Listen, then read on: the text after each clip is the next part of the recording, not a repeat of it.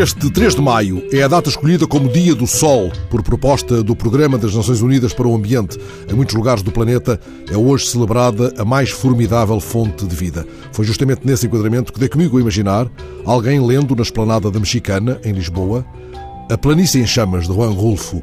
A dado momento, o leitor detém-se na descrição das iguanas ao sol e pensa num modo de fruir o dia. Este dia retoma a seu modo os versos do Queiro: O que quero é um sol mais sol que o sol.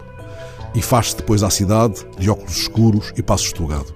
Não lhe ocorre que no interior da Mexicana, na penumbra mais fresca da histórica pastaria de Lisboa, está um sol ardente em azulejos. É o sol que Crubim Lapa ali ergueu com o mesmo entusiasmo com que, em menino, em Crubim, desenhava e pintava deitado no chão da casa. Está a cidade inundada da cor das suas obras. A história dele, como escreve hoje Marina Almeida no DN, está nas paredes de Portugal. Ninguém deixou mais obra no espaço público do que ele, Crubim Lapa.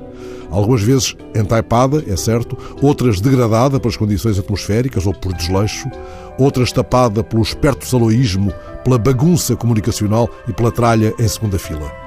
Faz agora dois anos, ele queixou-se amargamente à repórter Marisa Soares, do Público, pelo modo como o painel Terraço, encomendado pela Câmara de Lisboa para um muro da Avenida da Índia, se encontrava ofuscado por painéis publicitários. Na ocasião, Mestre Grubin Lapa queixou-se de falta de respeito da Câmara pela obra de arte, ao autorizar a colocação de cartazes em frente ao painel que, entretanto, não escapara à voragem dos grafite.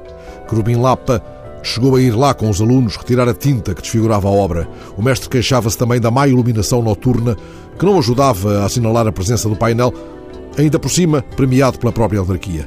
Nessa entrevista de há dois anos, Corbin Lapa lembrou uma antiga proposta inconsequente de transferência da obra para um outro lugar da cidade. O artista apresentou uma proposta que andou 10 anos em Bolandas e que, entretanto, se terá perdido.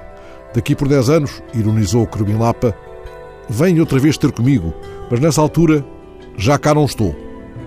Pois não, já cá não está.